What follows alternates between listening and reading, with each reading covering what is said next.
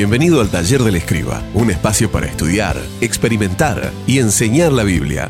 Más dulce que la miel, mi fuerza y deleite. Así es tu palabra para mí. En ella está mi paz. Hola, ¿cómo estás? Te saluda David Ojeda y el estudio de hoy en Mateo capítulo 27 versículos 27 al 56. Mateo aborda en esta sección el acontecimiento histórico de la muerte de Jesús a manos de los romanos. Mientras los evangelios se ocupan del relato, las epístolas explican su significado. Cristo murió por nuestros pecados, escribió el apóstol Pablo. La escena de la pasión y muerte de Jesús es una de las más sobrecogedoras de la historia. Toda la violencia, la vergüenza y el vituperio contra el santo varón de Dios, hecho pecado por nosotros. Ahora bien, ¿qué vemos en la escena de la cruz? En primer lugar, el dolor de sus padecimientos. Relata Mateo que los soldados trenzaron una corona de espinas y se la colocaron en la cabeza. Versículo 28. Le escupían y con la caña le golpeaban. Versículo 30. Y luego de que Pilato lo entregara a los soldados, Jesús se vio sometido una tortura atroz. El flagelo causado por los azotes debió haber sido desgarrador su cuerpo desfigurado de tal forma que lo dejaron al borde de la muerte. A ello los soldados agregaron una corona de espinas y golpes llenos de crueldad, pero a Jesús todavía le aguardaba la cruz. La cruz era más que una pena de muerte, era un instrumento de tortura. El condenado era obligado a cargar su propia cruz para luego ser crucificado y aguardar una muerte lenta y horrorosa. El Gólgota, en las afueras de Jerusalén, era el lugar elegido, y hacia allí se encaminó Cristo. Luego Mateo solo atinó a escribir que lo crucificaron. Pero tenemos en segundo lugar, en la escena de la cruz, el desprecio de los pecadores. El evangelista se ocupa de dejar un registro claro de todo el desprecio y la humillación a la cual fue sometido el Señor. Y en primer lugar, desprecio por parte de los soldados. Estos se arrodillaron delante de él y se burlaban diciendo, salve rey de los judíos. Las risas burlonas de los soldados romanos mofándose de él y llamándole irónicamente rey, sin comprender en su ignorancia que estaban frente al verdadero rey del universo pero también el desprecio de los espectadores ocasionales. Versículo 39 dice que los que pasaban meneaban la cabeza y blasfemaban contra él. Sálvate a ti mismo, si eres el Hijo de Dios, baja de la cruz. De la misma forma, estos espectadores blasfemaban al ver en una cruz a aquel a quien afirmaba ser el Hijo de Dios. Su desprecio en forma de blasfemia negaba a Jesús la condición de Mesías pero también vemos el desprecio de los sacerdotes. En el versículo 41 de la misma manera se burlaban de él los jefes de los sacerdotes junto con los maestros de la ley y los ancianos. A todos estos, los religiosos que habían tramado vilmente su muerte, ahora lo escarnecían públicamente cuestionando su divinidad. Finalmente los ladrones, versículo 44, también lo insultaban los bandidos que estaban crucificados con él. En el colmo de la escena, hasta los ladrones condenados por sus crímenes hicieron de Jesús el centro de sus insultos.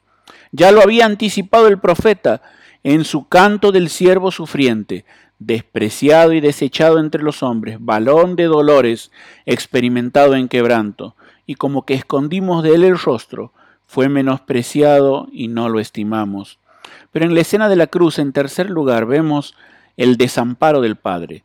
Versículo 46 dice que como a las 3 de la tarde Jesús gritó con fuerza, Elí, Elí, lama sabactani, que significa Dios mío, Dios mío, ¿por qué me has desamparado? Luego de tres horas de intensa oscuridad, Jesús exclamó estas palabras que no son más que una cita textual del Salmo 22. En ese mismo instante, al que no conoció pecado, por nosotros lo hizo pecado, para que nosotros fuésemos hechos justicia de Dios en él. Finalmente, luego de exclamar, consumado es, Jesús encomendaría al Padre y entregaría el Espíritu. Pero en cuarto lugar, en la cruz vemos la demostración de poder, versículos 51 y 52. Dice Mateo que la cortina del santuario del templo se rasgó en dos y aclara, de arriba abajo, la tierra tembló y se partieron las rocas, se abrieron los sepulcros y muchos santos que habían muerto resucitaron. En el mismo instante de la muerte de Cristo tuvieron lugar tres hechos sobresalientes. El primero de ellos, el velo se rasgó, de arriba hacia abajo, es decir, por iniciativa de Dios y no humana. Gracias a la muerte de Jesús ahora podemos acercarnos confiadamente al trono de la gracia. Pero en segundo lugar, la tierra tembló. De la misma forma que el monte Sinaí tembló cuando Dios entregó la ley a Moisés, ahora la tierra temblaba a causa de que las demandas de la ley habían sido plenamente satisfechas en Jesús pero también muchos resucitaron, dice el evangelista, en una extraordinaria demostración del poder de Dios. Mateo relata que algunos creyentes fueron resucitados y fueron vistos por muchos en Jerusalén. Finalmente, en la escena de la cruz, tenemos la declaración sobre su persona. Versículo 44. Verdaderamente este era el Hijo de Dios. La confesión del centurión fue el resultado de haber sido un testigo privilegiado Presta atención del acontecimiento más importante de la historia. En aquella cruz Dios estaba en Cristo reconciliando consigo al mundo. La escena de la cruz es el punto más dramático en la historia de la redención. Era necesario que el Hijo de Dios cargara con el pecado de la humanidad para traer salvación y vida eterna a todo aquel que crea en Él.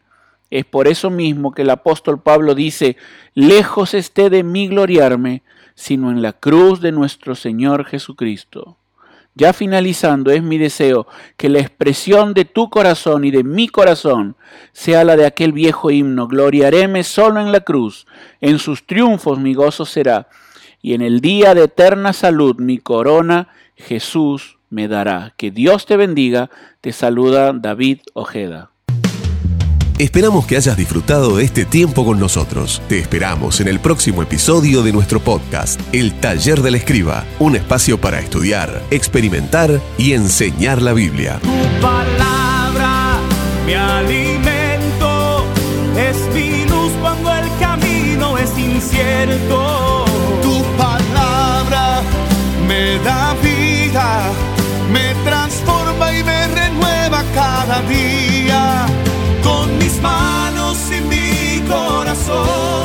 te voy a adorar por tu palabra.